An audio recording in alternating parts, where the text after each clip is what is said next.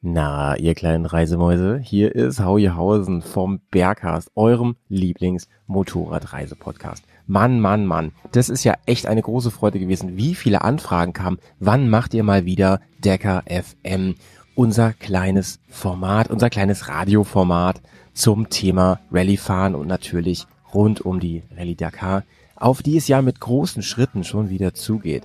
Ja, wir werden auch in diesem beziehungsweise nächsten Jahr für die Rallye für euch vor Ort hier im Studio sein und über Neuigkeiten rund aus der Wüste berichten.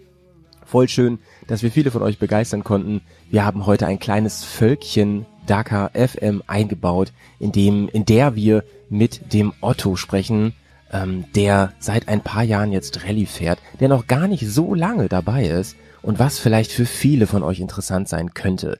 Denn äh, viele denken, na ja, wenn ich nicht als Kind angefangen habe, schon Motorrad und Rallye und Enduro zu fahren, dann brauche ich mich um das Thema Rallye doch gar nicht zu kümmern.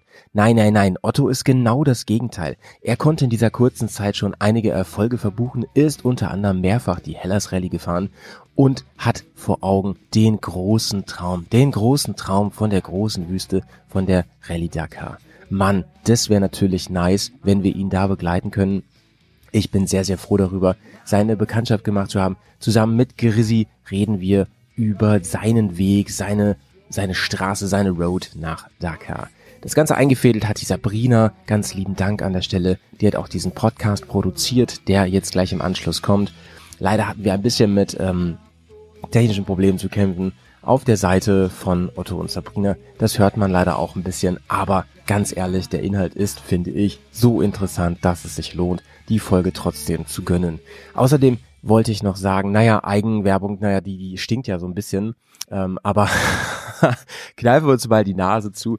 Leute, ähm, wenn ihr Bock habt, dieses Projekt Bears on Tour, die Bubble zu unterstützen und selber Teil davon zu werden, dann könnt ihr das bei Patreon tun. Das kostet ganz wenige Euros im Monat. Ihr könnt natürlich auch gerne mehr geben. Das sind wir natürlich auch nicht, nicht irgendwie unzufrieden mit. Aber was bekommt ihr dafür?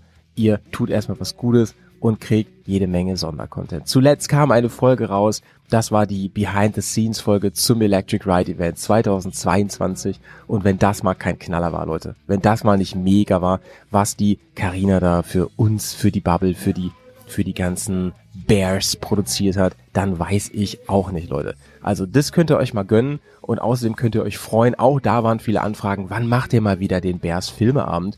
ja, der nächste Bears Filmeabend ist schon terminiert. Ja, im November kommt er. Äh, wir werden euch wahrscheinlich wieder viele Stunden beglücken mit der Rezension und der Kommentierung gescheiter, gescheiter Filme, in denen im weitesten Sinne Motorrad eine Rolle spielt. Da wird viel gelacht, da wird viel gekreischt und da wird hoffentlich auch ein bisschen sinnvolles Zeug geredet. Da freuen wir uns alle drauf. Außerdem gibt's nächste Woche wieder eine ganz normale Folge Bearcast. Ähm, Seid mal gespannt. Das Thema dürfte wirklich jeden und jede interessieren da draußen ähm, zwischen den Lauschern. Und bis dahin wünsche ich euch jetzt ganz, ganz viel Spaß mit der neuen Folge Bearcast mit Grizzy, mit Otto und Sabrina. Tschüss, bis dann. Radio Decker FM.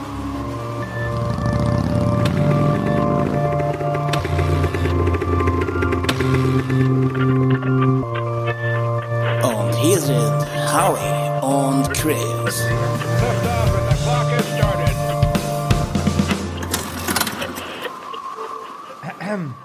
Ja, ist immer so, wenn ich anfangen sollte, dann geht's immer nicht.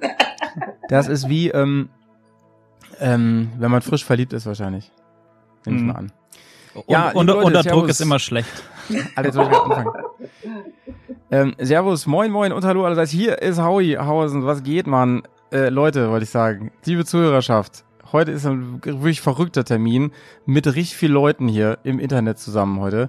Unter anderem sitzt mir gegenüber der Grizzy. Bekannt Ja. aus anderen Folgen hier im Bergcast. Und er hat auch einen eigenen Podcast. Grizzy, wie, wie ist die Lage? Wer bist du überhaupt? Äh, Puh, wer, wer bin ich überhaupt, ey? Die Frage der Fragen stelle ich mir jeden Morgen selber, so vom Spiegel. warum ah, rasiere ich den, ey? Was ist los? Ja, das, das ist echt die, echt die große Frage. Genau, nee, aber wir sind ja hier zum, zu einer, zu einer Special-Folge von, von Radio Dakar, um uns langsam mal so ein bisschen einzugrooven. Denn, Leute, es ist bald Januar und ihr wisst, Januar geht's in die Wüste, geht's wieder in unsere geliebte Rally-Bubble und da wollen wir uns mal heute ein bisschen einstimmen drauf. Das stimmt. Das stimmt, Ja. das stimmt. Und ich habe ich hab, äh, so gedacht, unser großer Traum war es ja immer, Chrissy, dass wir ein bisschen näher ans Geschehen rankommen. Und vielleicht haben wir heute die Möglichkeit, so ein bisschen mitzuträumen, mal wirklich in Dakar zu sein. Denn, also bei der Rallye Dakar ist ja gar nicht in Dakar. Ähm, nämlich, wir haben heute jemanden hier zu Gast, ähm, der plant tatsächlich da mal dabei zu sein. Und wir haben ja in anderen Folgen schon drüber gesprochen, so einfach ist das gar nicht. Also es ist nicht so, dass man da ins Internet geht, wie beim, ich sag mal, wie beim Kino und man bucht eine Karte und dann fährt man dahin. So ist es nicht. Da, das ist ein bisschen schwieriger. Und darüber reden wir heute. Otto, herzlich willkommen bei uns hier im Podcast bei Dakar FM, Bergcast, SMP. Was geht ab? Ja, servus, guten Abend, Howie, Chris, Sabine natürlich. Ich bin Otto. Die wollte ich doch gleich noch Genau. vorstellen. Wie, wie unhöflich kommt das jetzt rüber, ey? ah, das war nicht im Skript, ich merk schon. Du weißt doch, ich habe eh nichts beizutragen. Ich bin quasi, ich bin halt da. Nein, nein, das stimmt nicht. Sabrina, dich stelle ich gleich auch noch vor. Otto, erstmal an dich die Frage. Wie ist die Lage? Ja, Lage ist gut. Ähm, entspannter Abend, glaube ich. Mhm. Und du hast es gerade schon gesagt, ich habe auch so einen Traum. Ähm, vielleicht kann man den irgendwann erfüllen. Mal gucken, was dort bei heute rauskommt, wenn wir drüber quatschen. In welche Richtung das es geht, ja. Und natürlich, wen du dann als deine ähm, Entourage mit dabei hast. Ne? Also wir würden uns auf jeden Fall bereitstellen, ähm, wären auch bereit, wären auch die Getränke anzugeben. Das Ja. wäre auf jeden Fall eine Möglichkeit im Fahrerlager, die wir dir jetzt- schon mal vorweg anbieten. Ähm, Also ge gen ge gen generell wären wir quasi nutzlos, aber wichtig für die Stimmung. Ja, ja. Wir können richtig, richtig blöd daherreden. Das ist richtig ein Quatsch reden. Ähm, Isotonische Getränke sind. Also, Ja, Leute, ey, ich meine, äh, Road to Dakar, sage ich nur, ne? Mal gucken. Also ich habe eben schon im Vorgespräch schon zu Otto gesagt, ich glaube ja nicht, dass wir uns zum letzten Mal, ich hoffe nicht, dass wir uns zum letzten Mal hier unterhalten, sondern dass wir dich ein bisschen begleiten. Aber dazu am Ende dieser Folge ein bisschen mehr, so ein bisschen äh, nach vorne schauen. Erstmal nochmal ein ganz liebes Hallo an die liebe Sabrina, die ähm, man natürlich aus diversen Berghaus-Folgen kennt. Sie hat ähm, ein ähm, wunderbares Format ähm, im Wechsel mit Fry, mit Fry zusammen, auch ähm, Schrauberzeit. Das hören natürlich nur die aus der Bubble regelmäßig. Aber ähm, es kommt einem vielleicht so vor, als wäre die nur ab und zu dabei. Sie ist aber im Hintergrund sehr, sehr aktiv und ein ganz, ganz wichtiger Bestandteil inzwischen von der ganzen Bears Bubble. Sabrina, ähm, schön, dass du da bist. Wie geht's dir?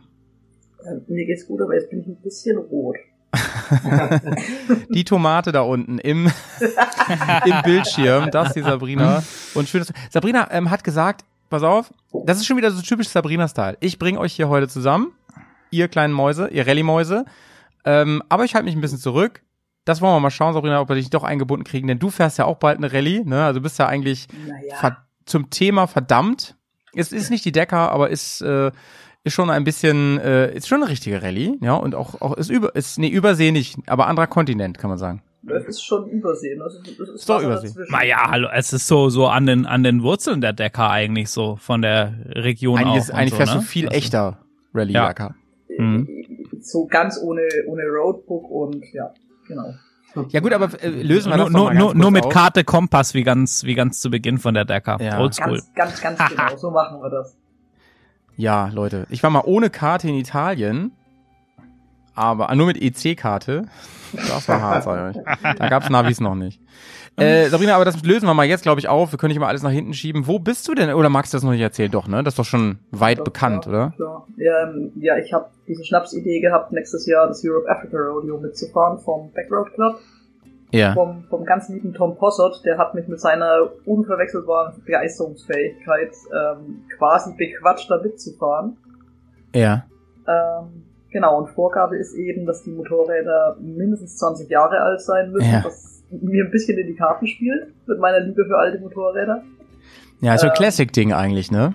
Ja, schon, und es ist halt vor allem für einen guten Zweck. Also wir sammeln da Spenden, um Vorschulen in Afrika zu bauen. Und ähm, wenn man natürlich den Spaß mit was mit einem guten Zweck noch verbinden kann, ist einfach Ja. geil.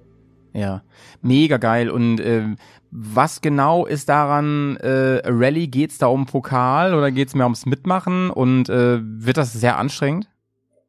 Ähm, nee, es ist eine reine Fun-Rallye, also das äh, geht um keinen keinen Sieg, um keine Zeitnahme oder irgendwas, also noch noch weniger als bei der Bosnia zum Beispiel, die ja auch eigentlich nur ein. Roadbook-Training ist. Ähm, ja, worum geht's? Es geht eigentlich, eigentlich darum, das Ganze durchzustehen. Und ähm, wie Tom immer so schön sagt, hinterher hast du keine Komfortzone mehr. Das ist schön. ähm, Ja. Komfortzonen Genau. werden auch total überbewertet, wenn du mich Absolut. fragst. Also ja. anstrengend wird's definitiv. Wir haben 17 Fahrtage, einen Pausentag, am, also Tag 14 bis Pausentag, also erstmal 13 Tage durchfahren. ja. Und insgesamt sind 5000 Kilometer. Krass. Das wird Da hast du dir aber was vorgenommen, du. Ich hoffe, du hast luftige Kleidung eingepackt. Ey, schönes Jersey, Ja, Crosshose, nice, nice. Punkt. Viel mehr ist Okay. nicht. Okay, so. Jetzt kommen wir mal zu dir, Otto, denn du bist ja heute hier zu Gast und, und äh, hast, hast dir ja wirklich viel auf Fahne geschrieben. Vielleicht stellst du dich mal ganz kurz vor und äh, mich würde sehr interessieren, was für ein Verhältnis hast du eigentlich überhaupt zum Motorradfahren grundsätzlich? Wie lange fährst du schon Motorrad? Ja, wie lange fahre ich Motorrad? Ähm, angefangen hat das Ganze eigentlich mit zwölf Jahren. Äh, mit so einer kleinen Honda Lizenzbau Longchin Motorrad. Die haben uns einfach so spontan gekauft, mein Vater und ich. Und sind da einfach hier und da mal auf eine Crossstrecke gegangen. Haben das Thema aber eigentlich gar nicht weiter verfolgt, weil mein Vater gar nicht so drinnen ist in diesem ganzen Offroad-Fahren und so. Da hat sich das Ganze ein bisschen vertagt. Bin natürlich 125 gefahren, mit Freunden schon gereist und so. Und dann kam irgendwann mit 19 die erste Enduro. Eine richtige Enduro, meine Suzuki, die R650. Und mit der hat's eigentlich angefangen. Damit ging's dann nach Rumänien, nach in die Tschechei. Okay, okay. Ah, da geht's auf große Reisen dann. Genau, richtig mal. Ah, angefixt. okay, Enduromania zum Beispiel, solche Geschichten. Aha. Und Nice. dann, ja, ist der, ist der Brand entzünden. Ähm, Der ist der Brand entzünden. Chrissy, ey, äh, hast du das schon mal gehört? Der Brand entzünden? Nee, nee, aber, Das ist aber bestimmt äh, fränkisch. g- gefällt mir. Ich, ich wollte ich wollt gerade sagen, ne, die Franken übernehmen hier gerade. Ja, allgemein Süddeutschland übernimmt, gell, Chrissy? das ist ja schon länger so. Boah, hier in ey, jetzt bringst du mich hier aber in eine Zwickmühle.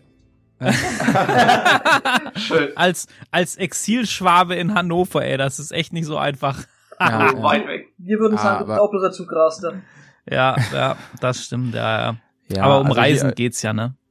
um Reisen geht's sowieso. Hier, apropos Reisen und so, Otto, wann, wie bist denn das erste Mal mit dem Thema Rallye so richtig in Berührung gekommen? Also wann hast du das Gefühl gehabt, okay, äh, Motorradfahren macht Fun, Endurofahren macht mir auch richtig Bock. Und wann ging, wann hast du das erste Mal das Gefühl, oder hast du vorher dich vielleicht auch schon so interessiert für ähm, Berichterstattung und sowas, hast du im Fernsehen verfolgt? Also Rallye Dakar, na klar, das verfolgt man eigentlich. Ich weiß gar nicht, was angefangen hat. Eigentlich schon immer. So richtig hat's angefangen in meinem Studium ähm, zum Maschinenbau, Mhm.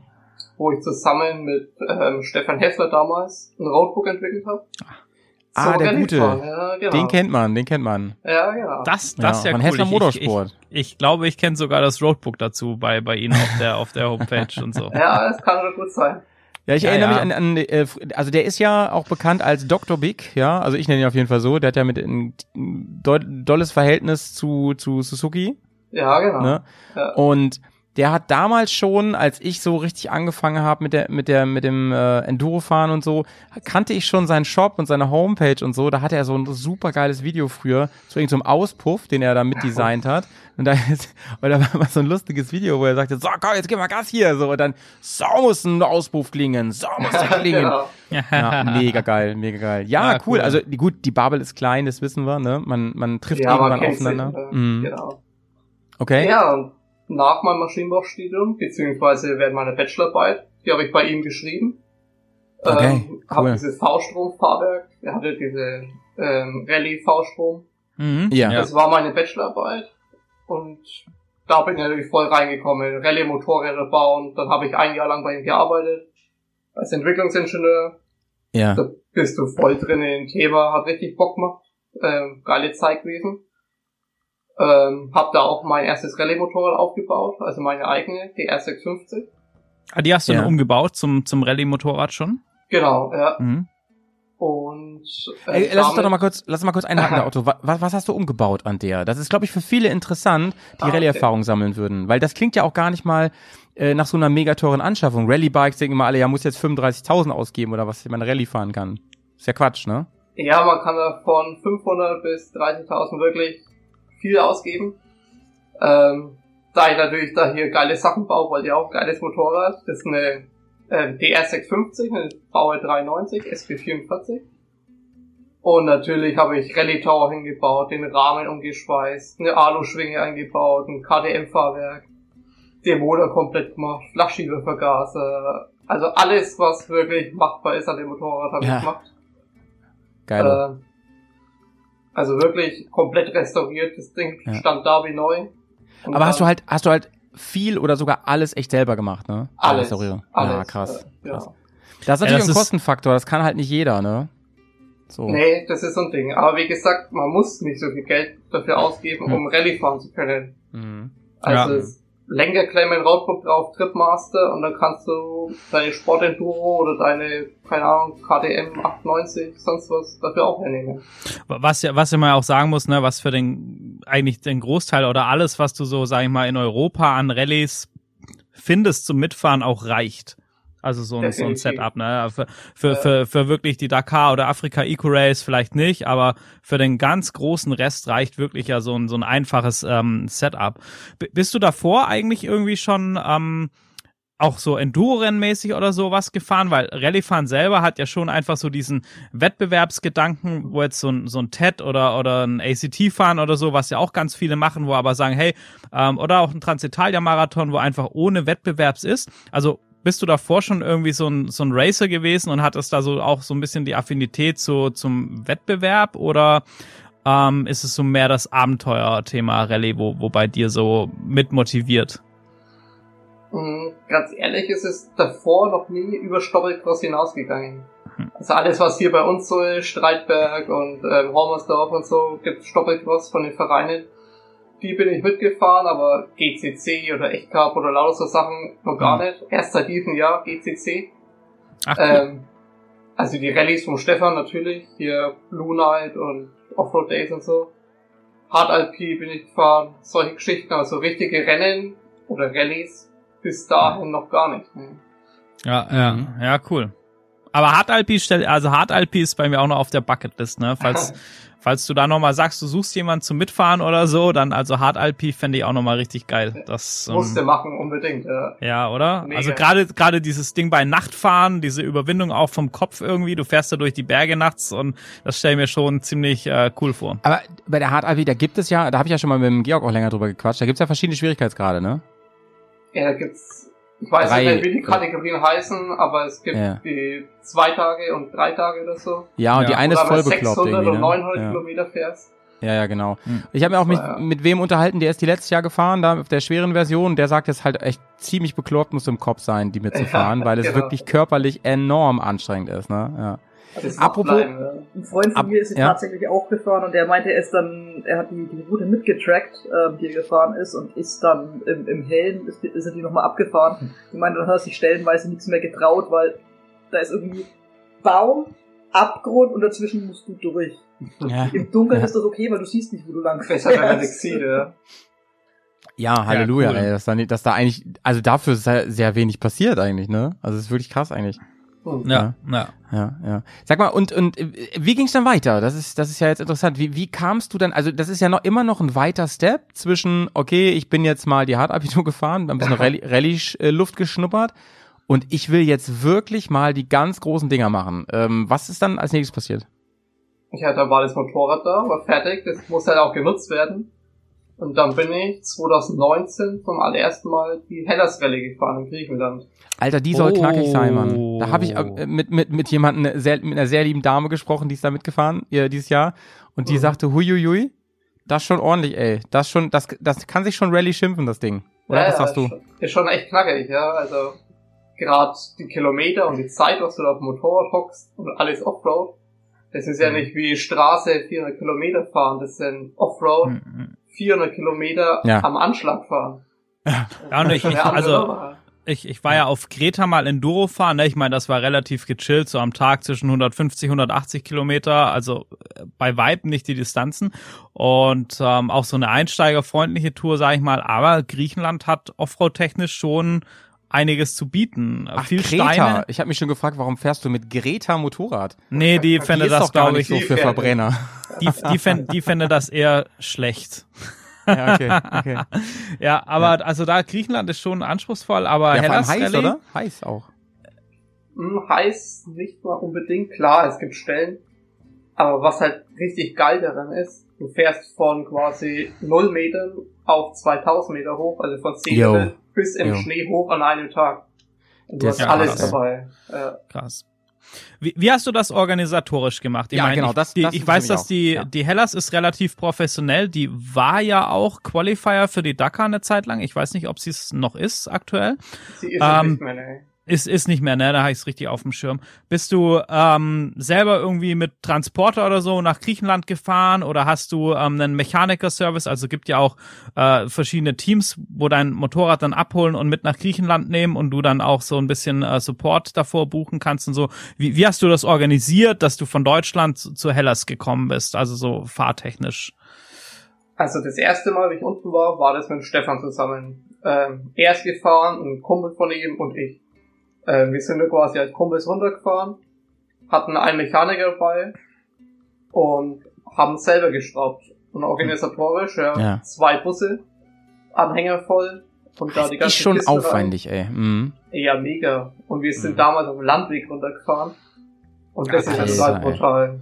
Wie, wie, wie, wie lang seid ihr gefahren? Das war doch bestimmt fast eine Woche oder was fährst du Ja, da? drei, vier Tage Nee. allein hin, oder? Nee, wir haben es durchgezogen, glaube ich. Ich weiß nicht mehr genau, 24 oder 30 Stunden in den Dreh. Boah! Da bist du doch schon alle, wenn du ankommst, bevor du einen Meter Rallye gefahren bist. Ja, nie mehr mache ich das. ja, nee. Mit der Fähre ist deutlich entspannter. ja. Ja, das glaube ich, das Du glaube hockst ich. dich drauf, entspannst, triffst die Leute schon mal, kennst schon jeden. Ja, nice, Ja. nice. Sag mal, und, und ihr habt den ganzen Kram also dahin gekarrt und so. Du hast ein Motorrad gehabt, das heißt, das musste auch gut gehen. Du durftest jetzt keinen Totalausfall haben oder sowas, technisch, so, das, das wäre gar nicht gegangen. Nee, also mein Prinzip bis jetzt hat es auch, also das Motorrad muss in einem perfekten Zustand sein. Da gibt es keinen ja. Kompromiss. Das Ja, kann geil. man von der Hellas Rallye bis zur Dakar eigentlich durchziehen, das Thema. Ja. Du zahlst da ein extrem hohe Startgebühr, Geld, fünf Sätze Reifen, lauter so ein Zeug. Ja, ja. Und da willst du nicht wegen einem einfachen technischen Defekt ausfallen. Das wäre Katastrophe, ne? Wenn du so. Ja. Also zum Beispiel der Georg hat mir erzählt, der ist ja als äh, First Responder bei der äh, Bosnia dabei und der hat mir erzählt, ja. dass dieses Jahr so krass viel und das ja in Anführungsstrichen nur die Bosnia, ne? Mhm. Und er sagte, dass sau viele gerade aus der Iron Class halt in wirklich sehr früh technische Probleme hatten, die sie dann auch zum in Anführungsstrichen Aufgeben gezwungen haben, ne? Und äh, da denke ich mir auch so, wenn du den Aufwand betreibst, finanziell, monetär, als auch zeitlich und weiß ich nicht alles, ne? Der ganze Ur wenn du noch einen Job hast, so dein ganzer Urlaub geht wahrscheinlich da oder ein halber Urlaub geht für drauf. Ähm, das darf ja nicht darf ja nicht sein, dass du dann merkst, Alter, okay, ich hätte die Ritzel noch mal machen sollen so, ne?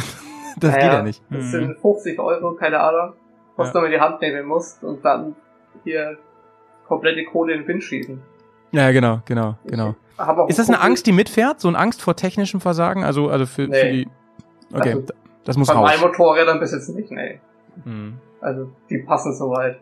Nice. Finde ich gut. Finde ich gut, die Aussage.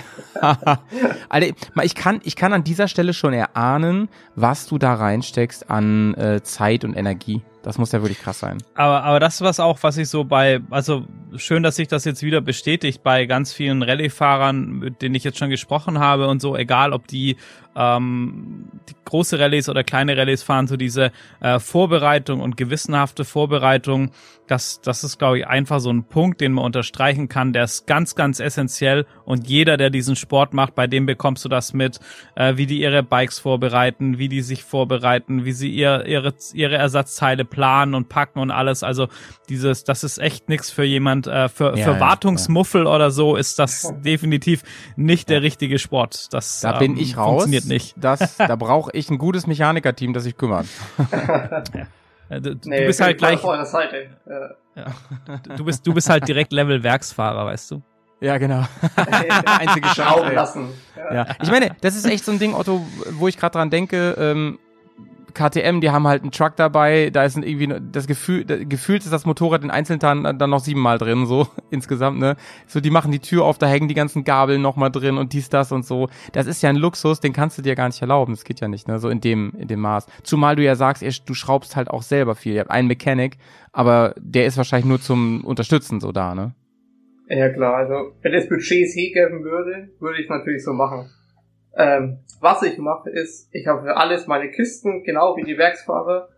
Das eine ist für mein Service, das andere, das sind Bremsen drin, im anderen ist äh, Navigationsequipment drin. Ich habe eigentlich alles doppelt dabei.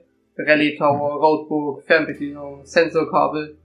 Hm. Also das ist schon alles dabei. Das macht nicht jeder so, aber ich habe halt so den Spinner. Ja, ja. ja. Ich kann, oh, ey, das, das ist mir gerade sehr, sehr sympathisch. Aber ich wollte gerade sagen, Chris, da fühlen wir beide uns irgendwie verstanden, oder? Ja, voll, voll. Und, und auch weil du sagst, diese, diese äh, Kisten und so, weil ich finde, wenn man in, in so einer Wettbewerbssituation ist oder auch allgemeiner, du bist irgendwie 14 Stunden auf dem Motorrad und hast die letzten drei Nächte scheiße geschlafen, weil im Fahrerlager Unruhe und alles und bist eigentlich, also dein Kopf ist irgendwie leer und dann musst du ja trotzdem funktionieren. Also einfach äh, wissen, wo dein Zeug ist und so. Deshalb finde ich das sehr, sehr cool, dass du das gerade so ansprichst. Also, dass du es dir vor Ort so einfach wie möglich machst. So ne, ein bisschen, ja, militärisch, das ist zwar immer so ein bisschen negativ behaftet, aber wo halt auch immer sagen, es ist immer an der gleichen Stelle. Es ist, das ist äh, immer logisch gepackt und so. Das finde ich gerade schon, schon sehr, sehr spannend. Ich glaube, ich ja, muss meine Werkzeugkiste umpacken. nee, ich habe auch jetzt meine Liste dafür, da werde ich mal verarscht, besonders von meiner Freundin. Aber ich habe eine Liste, da steht alles drauf, das wird abgehakt. Und wenn es dann abgehakt ist, dann ist es auch da. Und dann passt es. Ah, Otto, wir sollten ein Team gründen. Ich sehe ja schon hier. ich merke schon. Wir, wir finden gro große Sachen. Ähm, Grizzly ähm. ist, glaube ich, auch einfach nur erleichtert gerade, weil er merkt, ähm, also ich habe das ja schon öfter bei Grizzly rausgehört, dass der immer so so am Zweifeln ist, bin ich eigentlich professionell genug für das, was ich gerne machen möchte, ne? Und jetzt ähm, für einmal um Block fahren. es reicht, es ja. reicht, der Wille zählt, der Wille zählt.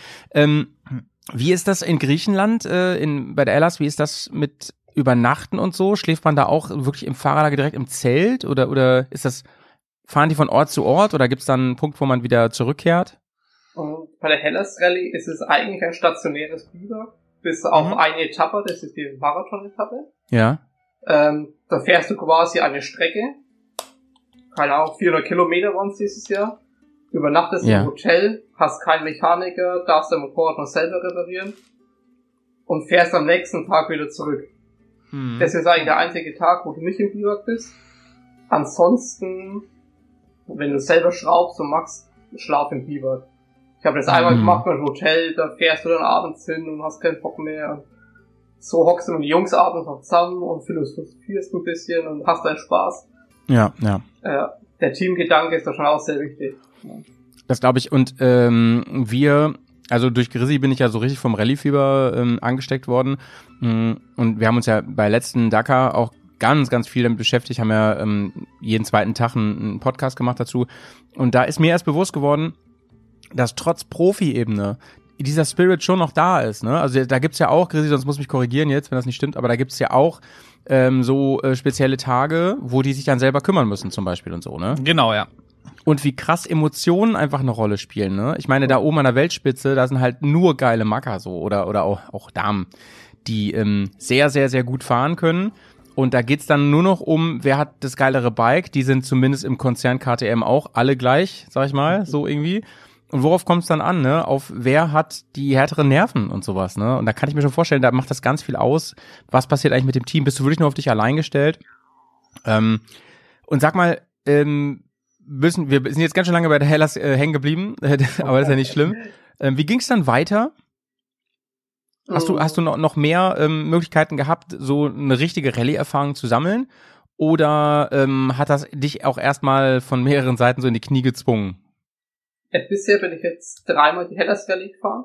Ach, heftig, okay, also krass. drei Jahre hintereinander. 2020 ist ja ausgefallen, Corona-bedingt. Ja, ja. Verändert die sich? Über die, also hat die sich verändert über drei Jahre? Sie wächst, ja. Eindeutig, sie wächst, mm, ja. Mm. Es kommen immer mehr Leute, die Community wächst immer, die Organisation wird immer besser. Mm. Sie war von Anfang an sehr gut, muss man dazu sagen. Mm. Ähm, Aber ja, sie wird wächst. Es kommen immer bekanntere Fahrer, größere Teams vor allem. Richtig große Rallye-Teams. Ja. Side-by-Sides extrem viel. Waren Das da auch generell, richtig, das ist generell eine Klasse, die, die wahnsinnig an Beliebtheit gewinnt, habe ich so das Gefühl. Mhm. Weil die, Absolut. äh, weil die Ja. erreichbar ist, oder? Weil das, weil das ähm, machbar ist. Für Leute, die nicht ähm, gesponsert sind wie sonst. Sag mal, fahren da denn auch ähm, Größen mit, die das so ein bisschen als Training oder Warm-up nehmen? Ob es für die ein Training ist, weiß ich nicht. Zum Beispiel Chris Birch war schon dabei. Ei. Mhm. Matthias Walken hatte dort auch angefangen, Ja, Matze, unser Mann, ey. Unser Mann auf- vom Team Red Bull.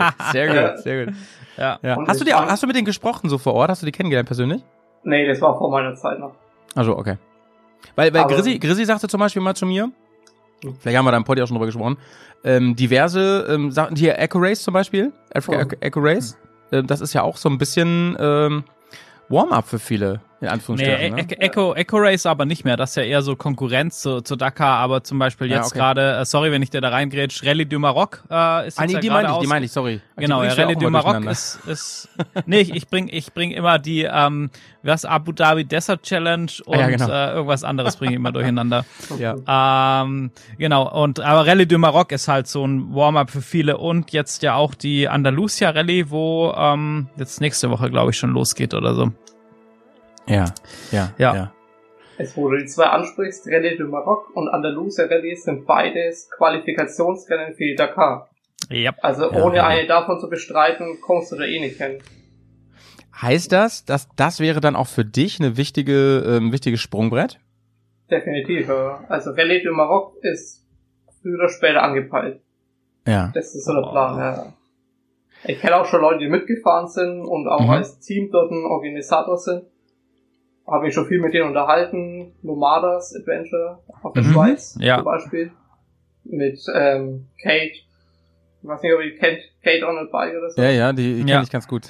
Ja, mit der habe ich viel drüber geredet. Liebe Äh, Grüße. Das, das war die, äh, ja, von der ich genau. gerade sprach, die bei Hellas mitgefahren ist, genau. Ja, genau. Kenne ich ganz gut, ja. Ich sage, die Ja, Bubble cool. ist klein, ne? Ja. Perfekt, ja.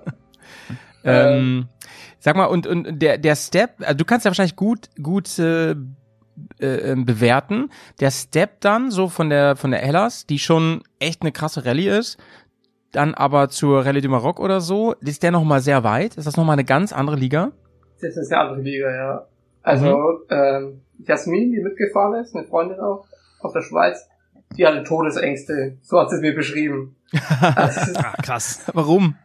äh, ja, sie war zu dem Zeitpunkt ein bisschen krank und die erste wirkliche Wüstenrallye. Und da fahren halt hier diese fetten Toyota-Trucks mit und Mini X-Ray und so. Mm, Und wenn du hinter der Düne stehst und deine Karre da irgendwie verbuddelt hast Ja. und schaust, dass du die rausbekommst und hörst von hinten so ein Geschoss anschießen und weißt nicht, kommt jetzt über die Düne, ballert er dich zusammen, da bekommst du halt schon Schiss und der Druck ist ganz anders. Metall Ja. extrem hoch. Äh. Ja, mm. krass. Über, Ja, über was für Zeiten reden wir da überhaupt? Haben wir das bei in Griechenland eben schon geklärt? Also wie viele Tage vor Ort ist, ist das? Wie viele Rallye-Tage? Griechenland sind sieben Fahrtage. Okay, sieben Fahrtage. Und ähm, Rally to Maroc wären dann schon noch mal drauf? Kann ich Nee. das sagen. Ich, ich glaube auch fünf oder sieben. Irgendwas in, in dem Rahmen. Eine Woche auf jeden Fall. Weil, also Dakar ist ja dann noch mal eine andere Nummer, ne? Gerade, sie wollen es Ja. doch jetzt noch mal erweitern, wenn ich den Rally Talk richtig gehört habe letztes Mal. Oh ja, Das finde ich. Was hältst du ein, davon? ein Fahrtag Oder? mehr. Ja. Ja, es muss halt auch wirklich ein Ansporn da sein. Also es ist einfach die Prestige-Rallye schlechthin. Mhm. Ähm, es soll ja nicht ganz einfach sein. Aber 14, Ganz einfach. 14 Tage sind Ja. eh schon eine Hausnummer. Ja. 14 Tage ohne Schlaf. Ja. Eine Stunde Schlaf nachts bei irgendwelchen Generatoren, was weiß ich. Ähm, das ist schon hart, wenn du irgendwo als Malevoto damit fährst. Das sind Mhm. 14 Tage verdammt lang. Und das aber noch länger zu machen, puh. Ja. hm. Aber so mal generell, also dann die, die Hellas Rallye mehrfach gestartet. Bist du noch eine andere Rallye irgendwie in, in Europa oder so ähm, mitgefahren, wie, wie die Breslau oder ähm, Phoenix Rallye oder was auch immer? Wobei Phoenix Rallye nicht Europa ist, aber. Ja, naja, leider nicht. Also das Ganze ist immer budget- und zeitabhängig. Äh, kennt wahrscheinlich jeder, der arbeiten geht. Da- äh, Durchaus. Au durchaus. außerdem, außerdem sagt das jeder, der, der im Rallye-Sport ist. Ähm, hier Willem Evanant hat gesagt, ja, ähm, Joggling Budget, Budgets and Time, ähm, das ist so irgendwie die größte Challenge ähm, für Ja. alle, die halt äh, so Normalsterbliche sind. Ja, genau. Ähm, Ich versuche nächstes Jahr mal zwei Rallyes zu fahren. Also ich schaue, dass es irgendwie hinhaut. Haben wir Mhm. natürlich ein Haus kaufen müssen, wollen, dürfen. Mhm, ja, ja. Da wird das alles wirklich schwieriger, aber irgendwie kriegt man das schon hin. ja, bei Ja. den Preisen und Zinsen eher müssen wahrscheinlich, ne? ja. Ähm, Ja, Aber Otto, und und, der letzte Moment. äh, ja. Und, und welche, ähm, welche Rallyes peilst du an? mh, Die El Shot in Tunesien. Ah, cool, ja. Eine ja. Wüstenrallye. Ich will unbedingt eine Wüstenrallye fahren. Mhm. Endlich mal Versteh eine Rallye ja. in der Wüste. ja. Ähm, Hellas Rallye würde ich schon auch gern wieder fahren. Mhm. Dinaric Rallye in Kroatien. Ist auch so ein Favorite, wo ich gern dabei wäre. Ja. Und zum Beispiel mit dem Heinz Kinigartner gibt's hier diese Oasi Rallye, also von ihm Mhm. organisiert. Ähm, da hast du halt mega Kontakte, Leute, die sich Bombe auskennen mit Dakar. Tobias Epster, das ist auch so ein Jungspund von der Hellas, der mega gut ist, der fährt damit. Ja, ja. Ja, cool. Das wäre noch so auf dem Plan, ja. Und Cool. ähm, wei weiß ich nicht, kannst du sagen, so, ein, so, ein, so eine Griechenland-Rallye jetzt, die ja für, für viele eher erreichbar ist, als noch eine Nummer größer, wenn denn dann, wenn ich ein Motorrad habe, so wie du, mit was muss ich da so ungefähr kalkulieren? Hast du da irgendeine Hausnummer? Hm. Wenn Was, was muss ich mitbringen an Kohle und, und an Zeit? Also Zeit, ja klar, diese sieben Tage plus Vorbereitung, äh, Mhm. die ist natürlich immer exponentiell vor der Rallye. So einen Monat davor sollte man schon Gas geben ähm, mit der Vorbereitung. Das sollten dann Reifen da sein und alles mögliche Moves. Äh, Fährst du da auch regelmäßig? Dann trainierst du viel? Was immer so geht, ja. Also es könnte natürlich immer mehr sein, aber die Zeit Ist ja in Deutschland auch gar nicht so äh, einfach wahrscheinlich. Ein, Ich wollte ein, sagen, denke dran, wir sind in Süddeutschland. Ja, Ja, wie, wie machst du denn das überhaupt so? Ähm, hast du da so ein paar Möglichkeiten, ein bisschen zu üben? Weil du kannst ja nicht schlecht Griechenland nachstellen von der Landschaft. also Rallyes kannst du eigentlich nur durch Rallyes trainieren. Hm. Das Mhm. geht nicht anders. Das ist halt mies, ne? Ja, also Fahrtechnik, klar, kannst du Motocross-Strecken, Enduro-Strecken, alles mögliche trainieren. Ähm, bei mir ist hier Pegnitz Mitterteich ganz gut. Ähm, Reisersberg, also Crossstrecken und Enduro, ja. Das ist Mhm. so das. Ah. Ah, Ich bin echt gespannt, gerade was du sagst, so dieses ähm, Rallyes kannst du nur durch Rallye fahren trainieren. Ich ähm, habe ja das, das große Glück, nächstes Jahr nach Südafrika zu fliegen und dann ähm, Roadbook Trainingscamp ähm, mitzufahren, ähm, was der was der Willem Evanant organisiert und äh, der ist gerade die Baja Six Days Rally mitgefahren und äh, ja hat seine Klasse gewonnen. Ey, Glückwunsch an der Stelle. Wobei er versteht's nicht, ne? Wenn ich das auf Deutsch erzähle, egal.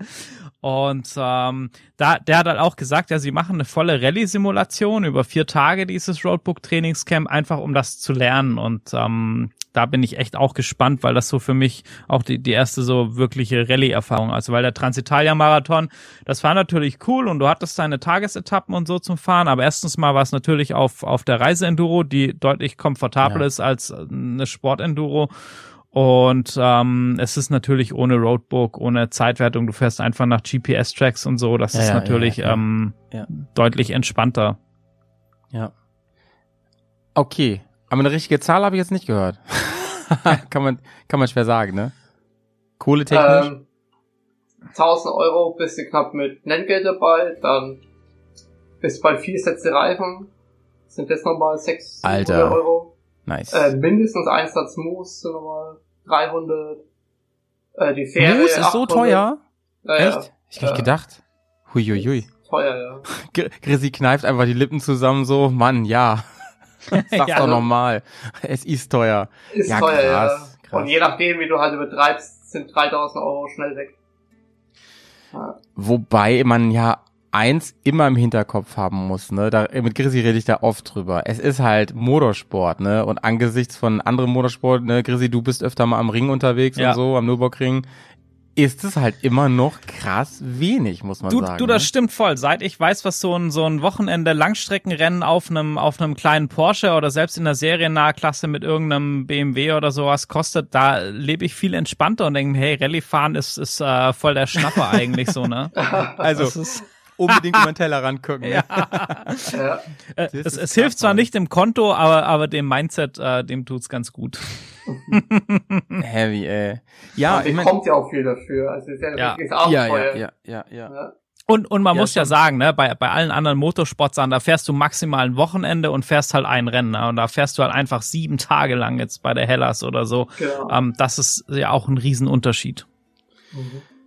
Und ähm, würdest du, du hast ja bis jetzt dreimal, hast du gesagt, die gefahren schon oder viermal schon? Dreimal, ja. Dreimal. Würdest du sagen, ähm, das lohnt sich insofern schon, inso, weil du auch sagst, man muss trainieren, durch Rallye fahren? Ähm, würdest du sagen, du hast krasse Fortschritte gemacht, man wird dadurch auf jeden Fall besser? Es werden sich ja wahrscheinlich, rate ich jetzt mal, auch Streckenabschnitte wiederholen. Keine Ahnung. Und auf jeden Fall ähm, wird man besser. Hast du da das Gefühl, Mann, ey, ich lande halt jedes Mal weiter vorne, das motiviert mich krass? Ich lerne definitiv dazu, ja. Also Mhm. nicht navigatorisch.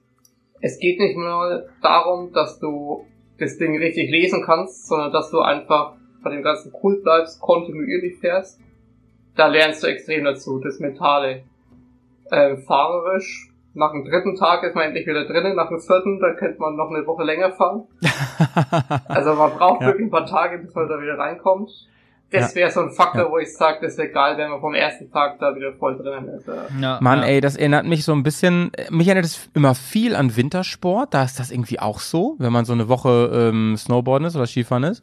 Aber es erinnert mich natürlich auch ans normale Motorradfahren. Ich meine, wenn du im Frühling äh, wieder startest, nachdem der Schnee weg ist und sowas, du denkst auch immer so, oh ey, ich fahre schon wieder, als hätte es die letzten vier Jahre nicht gegeben und so. Und das ist wahrscheinlich das Ganze aber in Mikroformat und viel krasser noch, ne? Auf, auf Release stelle ich mir so, stelle ich mir so vor. Ist aber, habe ich das jetzt richtig verstanden? Bei der Hellas, da gewinnt schon jemand, ne? Da gibt's einen Pokal am Ende. Naja, also die ersten zwei Male habe ich auch gewonnen in meiner Klasse. Oha. ja, geil. Also das wollte ich Geil. jetzt hören. Ich wollte jetzt nicht so nachfragen, hast du schon mal gewonnen? Weil ich dachte, dass du dann vielleicht sagst, nee, Mann. Nee, doch, ähm, M5-Klasse, das ist von, glaube ich, 500 bis 650 Kubik oder so im Dreh. Mhm. Ähm, habe ich zweimal gewonnen, 2019 und 2021. Oh, Glückwunsch, Mann. Glückwunsch. Ja, das ist ja richtig, geil, richtig, geil. richtig krass. Hätte ich auch nie gedacht, es ist einfach passiert. Wirklich gut, ey. Wie, wie, wie viel fahren da so mit in der, in, in der Kategorie, in der Klasse? Hm, Um die 30 meistens. Das Tendenz ist echt richtig gut, wenn man da Erster wird. Wow. Und Gesamtwertung war jedes Mal so um die zwischen 30 und 40. Dieses Mal war es, glaube ich, 28 dieses Jahr. Ja. Gesamtwertung. Allerdings war ich dieses Jahr in der M3-Klasse, also 450 Kubik mit neun Mhm. Motoren unterwegs. Ah, okay. Okay. Also eine, eine ganze Nummer. Also auf, Ähm, auf was für ein Bike warst du unterwegs dann dieses Jahr? Auf einer Husqvarna, Ja. 450. Ja. Ja, cool. Als Rallye-Umbau, aber also Ja, keine ja. Enduro, sondern komplett durch Rallye. Oh. Aber das ist doch auch schon, also ich stelle mir das gerade Ja, richtig, richtig krass vor, wenn du dann an Tag vier oder so abends im Fahrerlager bist, guckst dir die Statistiken an und so und siehst, boah, ich bin ja gerade auf eins, Mann. Ich bin ja gerade auf eins. Wie krass ist das bitte? Weißt du? Das, ja, also wenn man so drüber nachdenkt, ist das krass. Aber irgendwie habe ich das bei meiner ersten Rallye gar nicht verfolgt. Hm. Am letzten Tag. Wirklich? um 10, ja. Das Also- glaube ich dir jetzt nicht. Das gibt's Also doch nicht. die, wo dabei waren, also Kumpel und so, wo mich unterstützt hat, der war da voll Highlight. Der jeden Tag, jede Minute geschaut. Aber ich habe mir gesehen, am letzten Tag, fuck, du hast eine Dreiviertelstunde Vorsprung. Jetzt einfach keinen Fehler machen und das Ding heimfahren. Ist ja, das ist ein geiles Gefühl, oder? Mega, ja. Vor allem, wenn du gar nicht so damit rechnest und wenn du dir auch selber sagst, ich will hier Erfahrung sammeln, darum geht's mir, ich will Spaß haben, ich will ein geiles Abenteuer erleben und dann auf einmal so, Alter, du kannst das Ding hier gewinnen. Total Das ist- verrückt. Das ist Total total verrückt, ja. Aber zu diesem mit auf, auf diese Ergebnisse gucken und Zwischenergebnisse, also ich kann wie gesagt nur so vom Transitalia-Marathon sprechen und würde mal interessieren, wie du das siehst.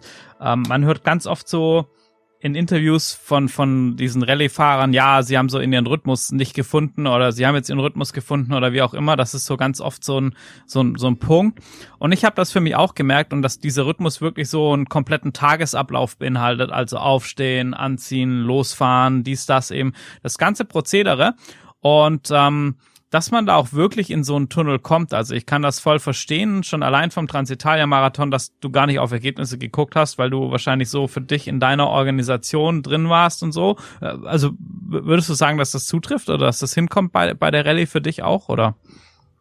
Ja, doch. Also wenn du das so sagst, definitiv. Ich habe da früh meine Routine, aufstehen, sollte ich jetzt mal keiner ansprechen, dann hier konzentrieren. Mein Frühstück, das brauche ich einfach in der Früh, mein Kaffee. Und dann schön gemütlich anziehen und dann davor tuckern. Also irgendwie keinen Stress machen, nicht groß nervös sein. Ähm, die Routine brauchst du. Und auch das, was ich gesagt habe, du brauchst da zwei, drei Tage, bis du reinkommst. Hm. Also definitiv. Ja. Ey, Grisi, überleg mal, ich würde mal eine Rallye gewinnen, ne? Ich würde ja einfach nur noch davon reden. Ich würde einfach mal, guck mal, ich habe ich hab bisher wenig erreicht, ne, und tue die ganze Zeit so, als wäre ich immer Chef, ne? Ich würde eine Rallye gewinnen. Ich kann mir das gerade gar nicht vorstellen, das ist ja wirklich kompletter Wahnsinn. Ja. Mega geil. Ja, Mega ist schon geil. cool. Aber ähm, schmeiß mir mal so ein bisschen einen Blick in die Zukunft. Ey, dein dein großes Ziel ist ja echt die die die legendäre, die die Mutter aller Langstreckenrallyes mitzufahren sozusagen. Ähm, wie sieht denn so? Also hast du für dich so eine persönliche Roadmap im Kopf, wo du sagst, hey, ähm, klar, weil weil das ist ja, also Dakar-Fahren ist ja ist ja ganz vielschichtig. Du musst dich zum einen fahrerisch vorbereiten, du musst die Qualifier fahren, man muss das Budget zusammenbekommen in irgendeiner Art und Weise, man muss sich da bewerben. Also das ist ja auch nichts, wo du sagen kannst, ach, lass morgen mal machen oder so irgendwie, ne? Wie wenn du dich jetzt in irgendeinen äh, Enduro Cup mal einschreibst oder so irgendwie. Äh, hast du da für dich so einen so einen Plan, dass du da sagst, hey, das ist mein, meine Struktur, also der der der Weg dahin oder ähm, wie gehst du das an, das Ganze? Wie du schon richtig sagst, du kannst ja nicht einfach einschreiben. Also ich gehe da nicht hin, zahle mal Geld und dann bin ich dabei. Und das ist gerade schwieriger an der Dakar. Ähm, der erste Schritt, den ich für mich gemacht habe, ich habe mir jetzt ein Datum festgelegt, 2025. Ob das erreichbar ist oder nicht, das sei mal dahingestellt. Aber habe das jetzt fest, äh, festgeschrieben, bin damit mehr oder weniger in die Öffentlichkeit gegangen. Und das ist so der Schritt für mich, dass ich sage, ja, jetzt gebe ich Gas, jetzt schaue ich, dass ich da was mache. Ähm, aber den Weg so richtig planen ist schwierig. Ähm, ich glaube auch, dass der Weg zu Dakar fast schwieriger ist, wie Dakar selbst zu fahren. Mhm. Das ist Also- mal eine Ansage, finde ich, ne? Das ist mal Also- Ansage. Ich glaube schon. Also erstens Budget, ich rechne mit knapp 100.000 Euro, die brauchst du Hm? Alter. definitiv. Ja, aber das sind Summen, Grisi, die hast du auch in den Raum geworfen Mhm. bei Radio äh, Deck FM. Also du würdest Daher dann auch mit mit äh, Team fahren, denke ich mal, also nicht Ja. mal im Moto. Ja. Nee. Auch das Preis-Leistungs-Verhältnis, wenn ich mal im Moto fahre, ähm, am ersten Tag Ausfall wegen irgendeinem technischen Defekt, nachts Hm. ins Ziel komme und am nächsten Tag nicht starten kann. Das sind dann die Videos, wo du Männer weinen siehst. Ja. Also, dann ist das alles ganz klar. Und Weil, weil wahrscheinlich, also ich meine, es, ich, ich würde dir natürlich wünschen, dass du ähm, Walkner-mäßig da einfach ein paar Jahre mitfährst. Aber wahrscheinlich ist ja, dass das ein Lifetime-Ding ist, so, ne? Und dann will man nicht irgendwie an Tag zwei mit einem verreckten Motorrad da morgen stehen, ne? nee, und deswegen auch definitiv ein Team. Da gibst du lieber ein bisschen mehr Geld aus und Hm. Preis-Leistung passt am Ende von dem Ganzen. Ja. Wobei wir auch gelernt haben, dass äh, also insgesamt, ich, ich habe die Zahl nicht mehr im Kopf, aber ich meine, es kommt äh, so eine gute Hälfte an, sowieso nur am Ende. Ne? Also ankommen ist auch schon mal, äh, bei Dakar ist es ein Riesending, so ein Riesenthema, oder? Ja, also als Amateur, so wie ich, ist es schon mal mega, wenn du ankommst. Genau, das ist genau. auch das einzige Ziel, was man sich ähm, stecken kann. Ja, also genau. Podium oder irgendwelche Platzierungen werden es eh nicht werden. Das ist ohne, ohne Top-Team ja gar nicht denkbar, oder? Das ist auch schade natürlich irgendwie. Wobei es, es äh, gibt's nicht auch eine nochmal eine Sonderwertung oder machen das immer nur die Leute, dass sie nochmal eine Sonderwertung für sich aufmachen mit, zum Beispiel mit den Malemoto-Fahrern und so?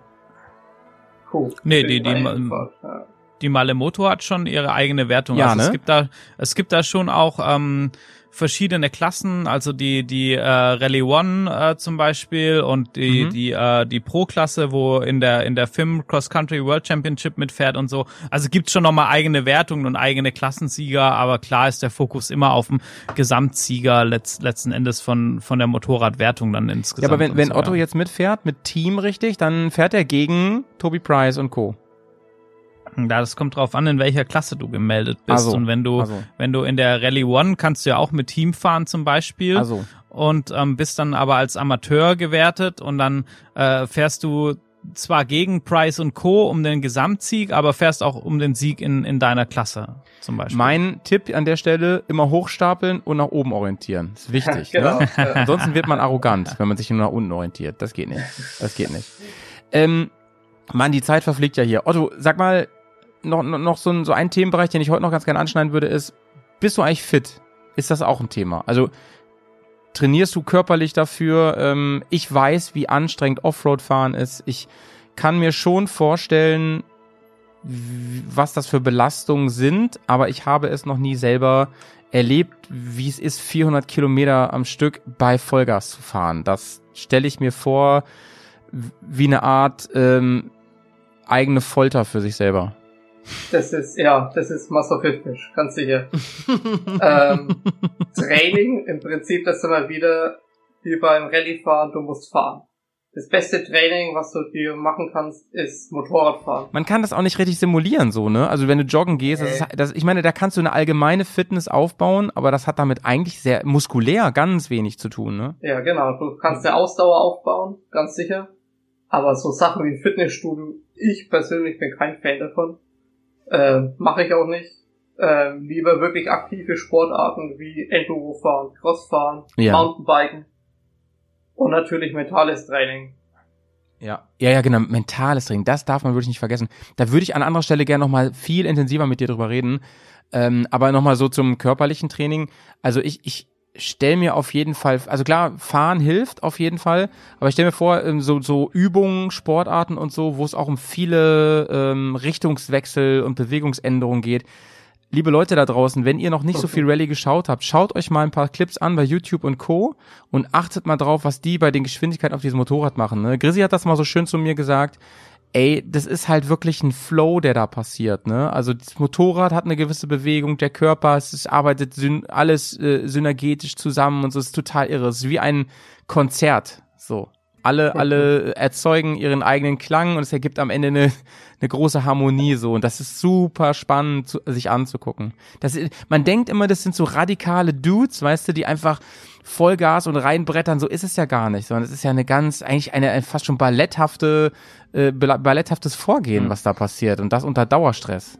Also das ist wirklich ein, für mich, ich bin ja Sportwissenschaftler, eins der faszinierendsten Dinge an diesem Sport, wie die das meistern. Über die Distanz. Ja, es hat nicht viel mit Kraft zu tun, das Motorradfahren. Mhm, mhm, mhm. Es ist halt Technik und die bekommst du durchs Fahren. Weil wenn du mit Kraft arbeitest, ist nach einer Stunde spätestens Feierabend, aber so richtig, ne? Aber so richtig, genau. Hast du vergessen, ja. Kraft Ja. ist einmal gar nichts. Ja, Ja, ja cool. ähm, bist du schon mal, bist du schon mal hart gestürzt? Das Schlimmste war dieses Jahr. Tatsächlich, ja. Magst du erzählen? Äh, mh, ja, gern. Ähm, M3-Klasse, natürlich 450er Sportenduro, vorne mitgefahren unter den äh, Top 20 irgendwo.